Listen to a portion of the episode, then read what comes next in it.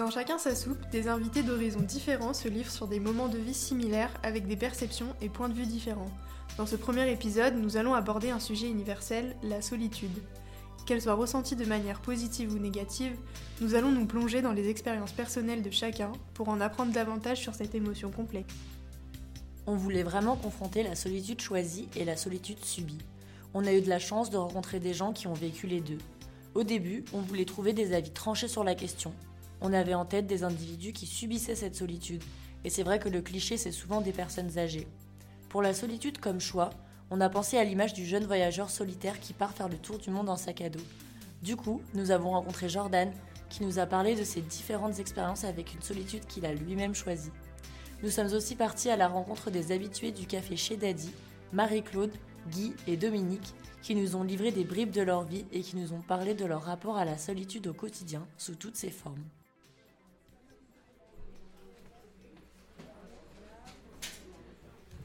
Le café chez Daddy, c'est un café intergénérationnel où chacun peut venir parler autour d'une boisson chaude, d'un jeu ou d'un atelier. Nous sommes venus passer une après-midi pour découvrir ce lieu insolite et rencontrer quelques habitués.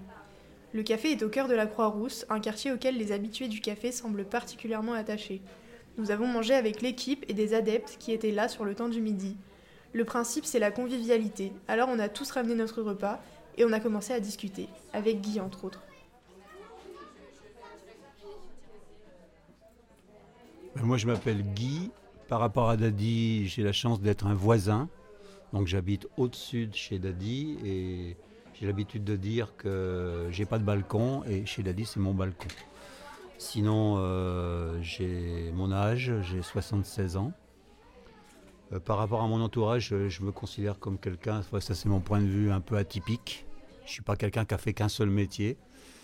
Euh, c'est la grande référence. Qu'est-ce que tu as fait dans la vie? Moi, j'ai fait des choses un peu différentes. Je ne suis pas un globe-trotteur non plus, mais j'ai vécu des. Ma vie a été à des, vitesses un peu différentes, aussi bien chez les aristos que faire la route, euh, dormir dehors, etc. Je me sens plus fort que quand j'étais euh, jeune. je me sens encore vivant. Et puis, je vis au présent. Donc, ce qui est très important pour les gens d'un certain âge. Alors je suis à la retraite, mais je refuse ce mot. Je l'ai remplacé par le mot espagnol jubilation. Donc je dis je suis en jubilation, c'est-à-dire que c'est la dernière ligne droite et j'essaye euh, de, vivre intensément euh, toutes sortes de choses. Au fur et à mesure de l'après-midi, le café s'est bien rempli. On commençait à attirer les curieux qui voulaient savoir ce qu'il se passait et qui voulaient participer. je m'appelle Dominique Vincent. Avant, je m'appelais Sebar. J'ai divorcé, je m'appelle Vincent. Alors, je suis ergothérapeute euh, diplômée. J'ai travaillé dans un centre de rééducation au Val-Rosé. Et après, j'ai été cadre du service. Et j'étais détachée le lundi pour donner des cours à la fac euh, technique de réadaptation. Un métier passionnant.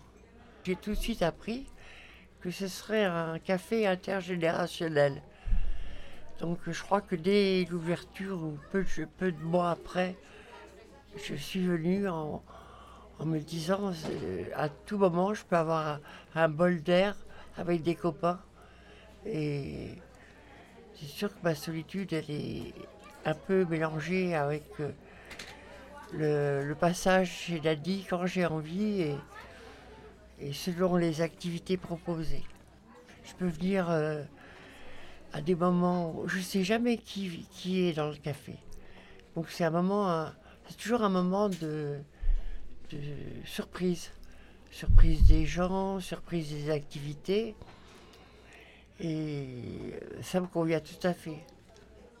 J'ai lié beaucoup d'amitié avec euh, un réseau de copains-copines et on, on s'entraide. C'est super parce qu'on arrive à, à, s'entraider euh, sans, sans avoir l'air de québander à un service à quelqu'un. Je crois que partout où je passe, euh, euh, ma, solitude est un peu partagée avec les gens que je rencontre, c'est-à-dire que je m'adapte à, aux lieux, aux gens que je rencontre. Ici, je m'y retrouve chez Daddy parce que euh, on peut échanger ses talents. Euh, il y a beaucoup de gens qui viennent pour des ateliers. Ils, ils viennent que pour les ateliers, ateliers philo, ateliers collage, ateliers, etc. Euh, moi, je préfère les tables ouvertes où les gens discutent. voilà. Et c'est pour ça que la référence, c'est d'être authentique ici. On met, on ses fêlures sur la, table. On met, ce qu'on, est, ce qu'on a à dire. Et si on a envie de parler, on parle. Et les gens qui parlent beaucoup, ils ont, ils ont un devoir. Parce qu'il y a beaucoup de gens ici qui sont dans la solitude, qui ont besoin d'entendre des choses. Chacun s'y retrouve et ça enjolive la vie. Et ici, ce qui est intéressant chez Daddy, c'est que la vie de chacun a beaucoup d'importance. Le vécu d'une dame qui ne parle pas, on sent qu'elle a, même si elle ne parle pas, elle a des choses à dire. Et, quand on tourne, on est tous des livres quelque part. Et en fait, c'est intéressant dans les échanges. Euh, c'est jamais pareil ici, c'est très très bien. Ici, il y a des, enfants, des, ils viennent ici dans, l'intergénération, on, les, a vus, certains, euh, on les, a vus commencer à marcher, ils ont appris à marcher chez Daddy. C'est quand même merveilleux, ils ont fait le tour de la table, ils nous checkent. Donc il, y a une relation forte. Hein, on est, pour eux, on est des papis. hein, euh, quand ils passent avec leur poussette, avec leur maman, ils disent papi, mamie, parce qu'on est assis aux terrasses. Euh, c'est un appel à correspondre. Voilà. Ça me plaît beaucoup parce que j'ai l'impression qu'ici c'est un laboratoire. C'est c'est- on, on refait quelque chose. Il y, avait un manque. Cette intergénération, elle, manque énormément à la société. Je suis pas très gourmand de la vie. Euh, ce que je veux surtout, c'est me lever le matin, m'asseoir sans qu'on m'amène mon café et lire mon journal. Toucher du papier et lire mes journaux, tous les journaux. Et ça alors, venir chez Daddy, ça ouvre qu'à 10 heures le matin. Et, et en fait, euh, euh, ça m'empêche pas d'aller dans les cafés, de vivre les cafés traditionnels euh, à la Croix-Rousse. C'est très important les bistrots à la Croix-Rousse parce que c'est des lieux de vie. Ça tend à disparaître, mais c'est très très important. Et je reviens chez Daddy. En fin de journée, on a rencontré Marie-Claude. Elle nous a beaucoup parlé des relations, des gens, des rencontres. C'est un autre point important quand on parle de solitude, la relation aux autres. Chez Daddy, c'est avant tout un lieu de sociabilité pour les individus qui craignent la solitude. Ça permet de se livrer, de créer des liens, de nouer des amitiés. Je m'appelle Marie-Claude. J'habite à deux pas d'ici, enfin deux pas. Deux fois 500 mètres, mère de famille. J'ai un BTS de secrétariat qui m'a beaucoup servi parce que j'ai fait de l'intérim pour le plaisir, pour me libérer de quand la charge des enfants était trop lourde. Quatre enfants, ça fait pas mal. Ils ont été élevés en école nouvelle pendant un bon moment. Donc les parents sont très sollicités dans ces écoles. J'ai fait partie de beaucoup d'associations. J'ai rarement été seule au sens seule. Je faisais partie de, de groupes, tournant tous autour de l'école. Les amis, j'en ai pas mal. Je connais beaucoup de monde, j'ai fait partie de beaucoup d'associations, des gens que je retrouve ici d'ailleurs. On rencontre, euh, on rencontre tout le monde. Des gens qu'on n'aurait peut-être jamais croisés ou osé jouer avec. Parce qu'en fin de compte, j'ai appris le rami ici. Je l'apprends aux autres. Et maintenant, on pourrait faire des concours de rami, parce que tout le monde s'est mis au rami. Les gens qui viennent ici, comme il n'y a pas d'autres lieux où on se retrouve, c'était surtout cet été, c'était rigolo, parce que cet été, sur la terrasse, c'était en permanence plein. Des gens qui viennent, qui s'assoient, qui disent rien. Puis au bout d'un moment, c'est difficile de résister à Guy, par exemple. Ça met l'ambiance. Et c'est vrai que j'ai passé des, des vacances formidables en étant dehors toute la journée. Ça, c'est quelque chose d'important. Et puis, euh, quelque chose que j'ai beaucoup aimé, c'est le, le fait qu'il y ait des tisseurs de liens. J'ai trouvé que l'image était belle.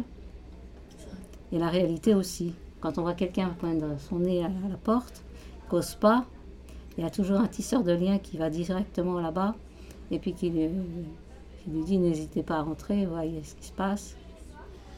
Avec Guy, c'est pas mal parce que pour mettre de l'ambiance et pour mettre les gens décontractés ou faire des bonnes blagues, ça passe très bien. C'est-à-dire au début, euh, même si on est un peu intimidé parce qu'on ne connaît pas, ça va très vite. Même les gens qui viennent pour la première fois, qui se mettent en bout de table, Au bout de très peu de temps, ils sont plus du tout le bout de table, ils sont dans la table. Ils rentrent dans la famille.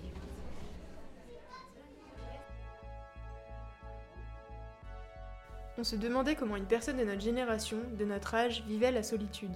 Est-ce que c'est plus facile car les réseaux nous permettent toujours de garder un lien? Au contraire, est-ce que la fausse proximité que créent les réseaux rend la solitude d'autant plus difficile à vivre? Jordan nous a parlé de ses voyages et de sa confrontation à la solitude. Jordan euh, Méro, euh, j'ai euh, j'ai quel âge? J'ai 27 ans.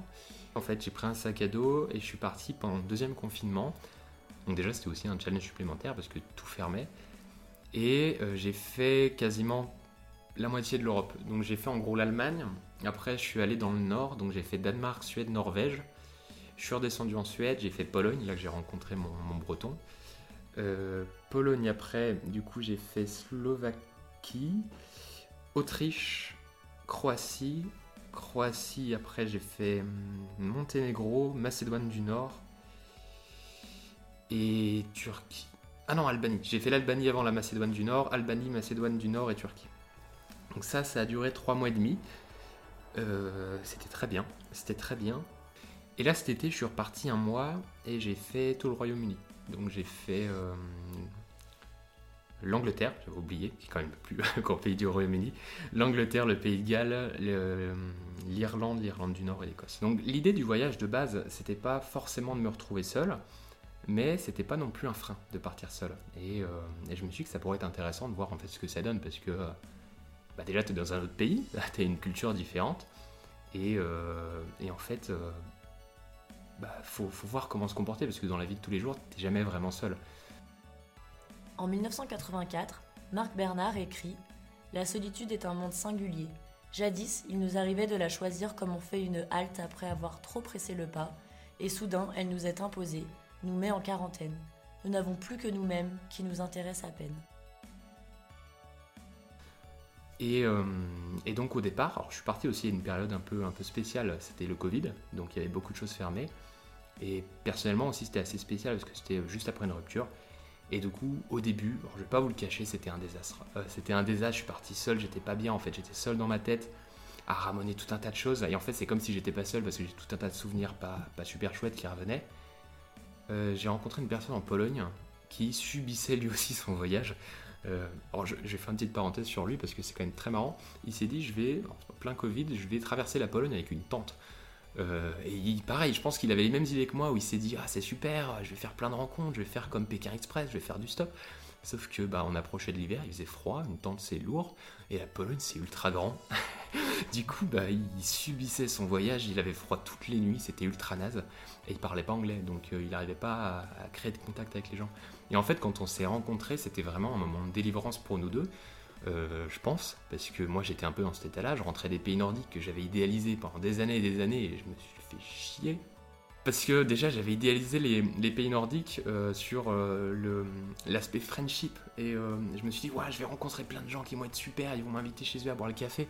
Sauf que bah, déjà à distance sociale donc bah, déjà t'approches pas les gens et en fait ils sont ultra froids dans les pays nordiques.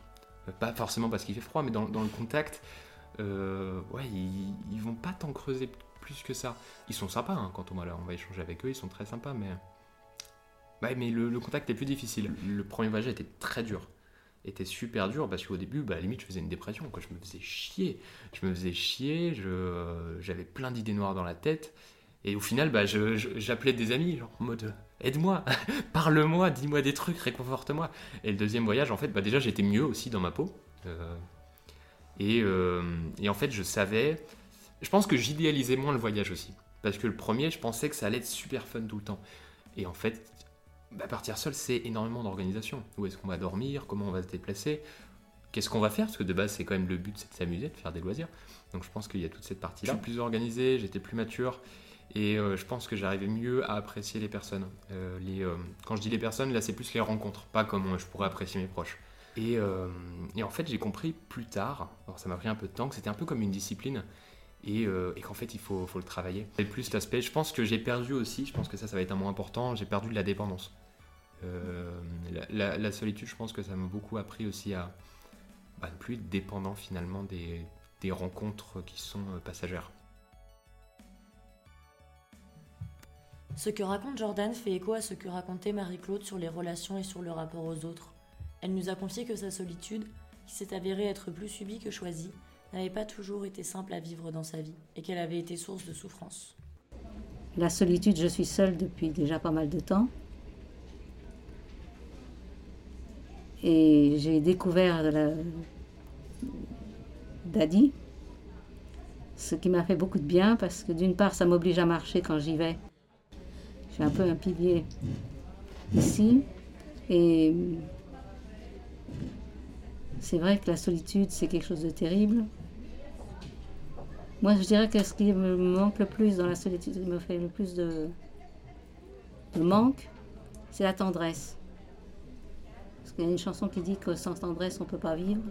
Et c'est vrai que c'est très difficile. On peut vivre sans richesse, presque sans le sou.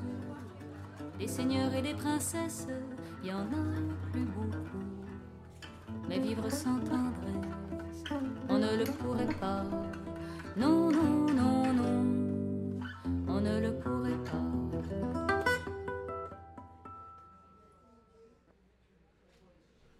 Et qu'est-ce que ça évoque pour vous la solitude alors? Le le besoin de partager avec euh, quelqu'un en profondeur. Et ça, je trouve que c'est très difficile à trouver. J'aurais presque envie de dire une amitié amoureuse. C'est un petit peu ça. C'est-à-dire euh, avoir quand même des sentiments avec quelqu'un et partager soit les livres, soit euh, ce qu'on vit, soit des choses plus, plus sérieuses. Ça, ça me manque. J'habite à côté de chez Daddy, à 30 mètres. Et ce café euh, me coupe un peu de la solitude. Mais en même temps, j'ai choisi ma solitude de moi-même pour, euh, pour choix de liberté. J'ai eu plusieurs expériences de, de couple euh, dans ma vie. Et au fond du compte, je suis le plus heureuse quand je suis seule. Avant, je cherchais toujours un compagnon pour euh, former un couple et je croyais que c'était l'harmonie. Bon, ça a été l'harmonie avec euh, pas mal de temps, mais à un moment donné, euh, la liberté de moi-même était entamée. Donc je préférais euh, vivre seule. En fait, j'ai eu un événement un peu dramatique, j'ai perdu mon fils. Et après, des gens ont voulu me consoler en habitant chez moi. Et c'était plus des poids que qu'autre chose. Et j'ai réalisé que je serais mieux seule à me re- reconstituer. Alors la solitude, euh, mon rapport, moi j'ai été, j'aime pas ce mot couple, j'ai vécu énormément avec euh, la mère de mes enfants, donc euh, je ne suis plus avec, c'est une vraie rupture. Je continue dans ma mémoire à vivre euh, avec elle ce qu'on a vécu, mais euh, je m'y retrouve à vivre seul. Et quand on est seul, finalement, on n'est pas seul, on est face à soi-même. On est au moins deux, quoi. On, se parle, on se découvre, puis je m'ennuie pas. Comme disait l'autre, quelqu'un de mon époque, Gilbert Bécaud, ça vous dit rien? La solitude, ça n'existe pas. Après, il faut écouter toute la chanson. euh, je crois que ça n'existe pas, la solitude. La solitude, ça n'existe pas. La solitude, ça n'existe pas. Chez moi, il n'y a plus que moi. Et pourtant, ça ne me fait pas peur. La radio, la télé sont là pour le temps et l'heure. J'ai ma chaise au café des sports. J'ai mes compagnons de flipper. Et quand il fait trop froid dehors, je vais chez les petites sœurs cœurs. La solitude. Je suis très occupé parce que actuellement je fais des choses assez marrantes que j'aurais pas pu faire. Je suis un, collectionneur, par exemple, je, je suis un collectionneur euh, invétéré. La collection, ça veut dire psychologiquement quelque chose. Les objets, pourquoi, pourquoi on collectionne, pourquoi on classe, on trie. Euh, c'est comme c'est le prolongement d'une addiction. Voilà. Donc euh, actuellement, je fais une collection minimaliste de cartes postales d'art. Donc chez moi, c'est un musée. Donc je vais, je vais énormément dans les vides-greniers, je ramène des cartes postales, je les classe, Picasso, Miro, machin, etc. Donc je m'occupe toujours. Et puis, euh, en fait aussi, je me suis aperçu, bon, je suis d'une famille d'artistes. Euh, je, le fait d'être seul, tout de suite, le réflexe, c'est créer. La page blanche, dessiner, c'est sans arrêt ça. Voilà. Donc à ma table, il y a toujours des pages blanches. Quand je me réveille le matin, je dessine, etc. Donc je m'ennuie pas. Et j'ai fait un dernier boulot. J'ai fait un dernier boulot. J'étais night auditor. Je travaillais, j'ai travaillé 22 ans la nuit tout seul dans un hôtel. Donc j'étais à la réception et donc j'étais, je faisais tout la nuit. Et quelqu'un qui est seul dans un, dans un hôtel de 216 chambres, j'étais tout seul. Euh, donc il y avait 350 personnes qui dormaient au-dessus de ma tête. J'avais des responsabilités par rapport à ça. Et donc euh, le night auditor, c'est pas quelqu'un, c'est pas euh, quelqu'un qui garde, qui garde que l'hôtel. Fallait faire toute la gestion, etc informatique, tout ça. Et en fait, j'avais un luxe, c'était à un moment donné, d'être seul dans mon hôtel vers 3-4 heures du matin, goûter ce silence, etc. Et ça me donnait envie. C'est pour ça que je suis si bavard, en fait. C'est que ce, fait d'avoir travaillé seul et tout, bah après j'étais volubile, j'avais des choses à dire. Être seul, c'est bien. J'adore marcher seul. J'adore. Euh, je, bah, je suis avec mes pensées. D'ailleurs, à propos des pensées, il y a un, type qui s'appelle Pascal et qui a dit il faut apprendre à vivre seul parce qu'on meurt seul. Dans, ma vie, je me suis beaucoup engagé, soit dans le syndicalisme, soit euh, dans le sport, j'étais dirigeant, etc. Donc maintenant, euh, c'est niette. Je pense à ma pomme, mais pas d'une façon égoïste, pour essayer de vivre un peu plus longtemps et puis ça me convient, quoi. Je, suis comme tout le monde. Je recherche. Euh, je suis content quand je me réveille le matin et de me dire, euh, comme un peu, je suis en sursis, tiens, ne, pas avoir d'agenda, avoir rien à faire. Je trouve ça c'est assez extraordinaire. Voilà. Donc ça, alimente aussi la bonne solitude. J'ai rien à faire. Mais ça va jusque un, rendez-vous, moi, ça, ça, m'emmerde. Hein, euh. non, mais c'est un rendez-vous, même à la qui peut être festif, ça m'emmerde rien. Tiens, t'as rien à faire. Ce que je recherche en fait, euh, euh, dans ma vieillesse, c'est être libre. Qu'est-ce que ça vous apporte, vous, la solitude? Bah, Une profonde liberté d'horaire, par exemple. Pouvoir manger quand, quand j'ai faim, à n'importe quelle heure, mais selon mes envies. Euh, par exemple, c'est manger. Par exemple, c'est ma terrasse où il y a des fleurs. Je peux les triturer mes, mes bagues quand j'ai envie. Euh, en fait, je fonctionne plus avec mes envies du moment. Et elle est précieuse, votre solitude, pour vous aujourd'hui? Oh oui, elle est énorme. Je crois que j'ai fait un gros travail personnel euh, qui m'a conduit à, à aimer me, me retrouver seule. Euh, seul chez moi et, et à plusieurs chez Daddy, j'arrive à, choisir mes moments. Mes moments, mes repères seuls, mes repères avec Daddy, mes repères avec mes amis. Je crois que j'organise pas mal mon temps euh, en fonction de ce que j'ai sur le, sur le présent besoin. Je ne suis pas quelqu'un qui est dans la solitude. La solitude, euh, c'est quelque chose de positif aussi pour moi. Ça m'a permis d'écrire, ça m'a permis de lire, ça m'a permis de, créer d'autres liens. J'ai fait partie de groupes de réflexion, de choses comme ça. Mais le manque de partage avec un, niveau différent. Je cherche plutôt un niveau euh, partage de sentiments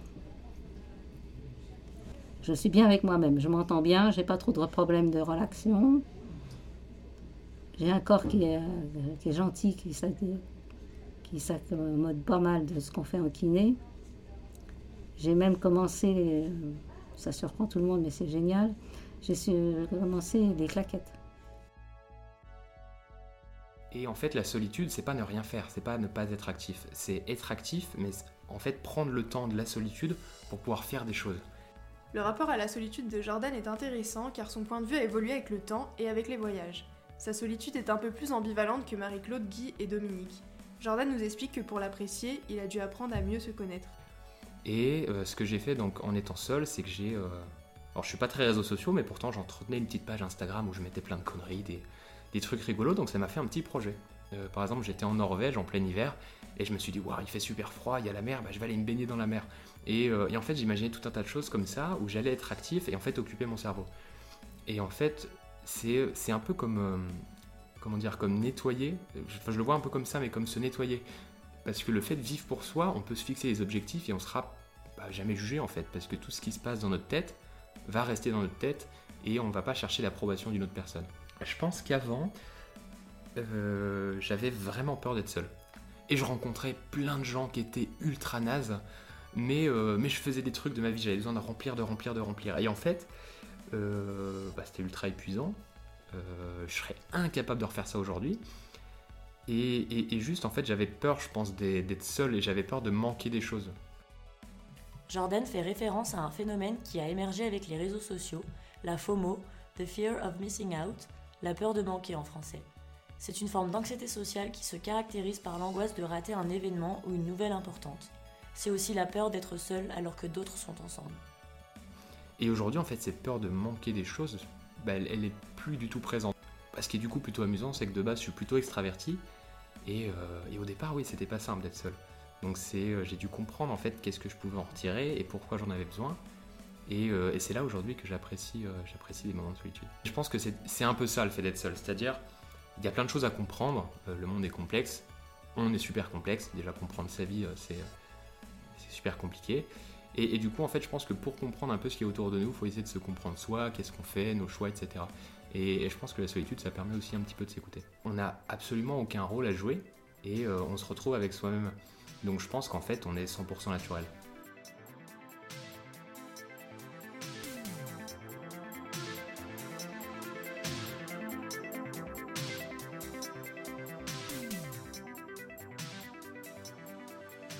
Fil de nos rencontres et de nos recherches, notre perception de la solitude a évolué. Au départ, on pensait la solitude avec le cliché des personnes âgées isolées et des jeunes toujours entourés. Mais des travaux en sociologie pensent de plus en plus le concept de la vie seule. Ils explorent la solitude à différents âges de la vie, notamment chez les jeunes actifs, chez les adolescents.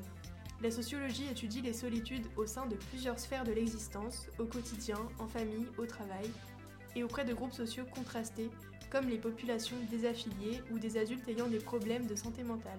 Ces travaux mettent en lumière la solitude comme un sentiment partagé par tout le monde, à tous les âges de la vie, quelle que soit notre classe sociale. La sociologue Marie-Chantal Doucet a étudié la question de la solitude et relève que la vie en solo est devenue un état d'esprit dans les villes occidentales. Elle en inscrit le développement dans une perspective de long terme, en lien avec les modes contemporains de construction de l'individu. Nos invités nous ont tous parlé de la manière dont la solitude a été bénéfique pour apprendre à se connaître. Elle reste cependant ambivalente. Marc Bernard évoque l'ambiguïté de ce sentiment. La solitude est à la fois une souffrance et un plaisir. C'est ce que j'ai de plus cher, mais aussi de plus accablant.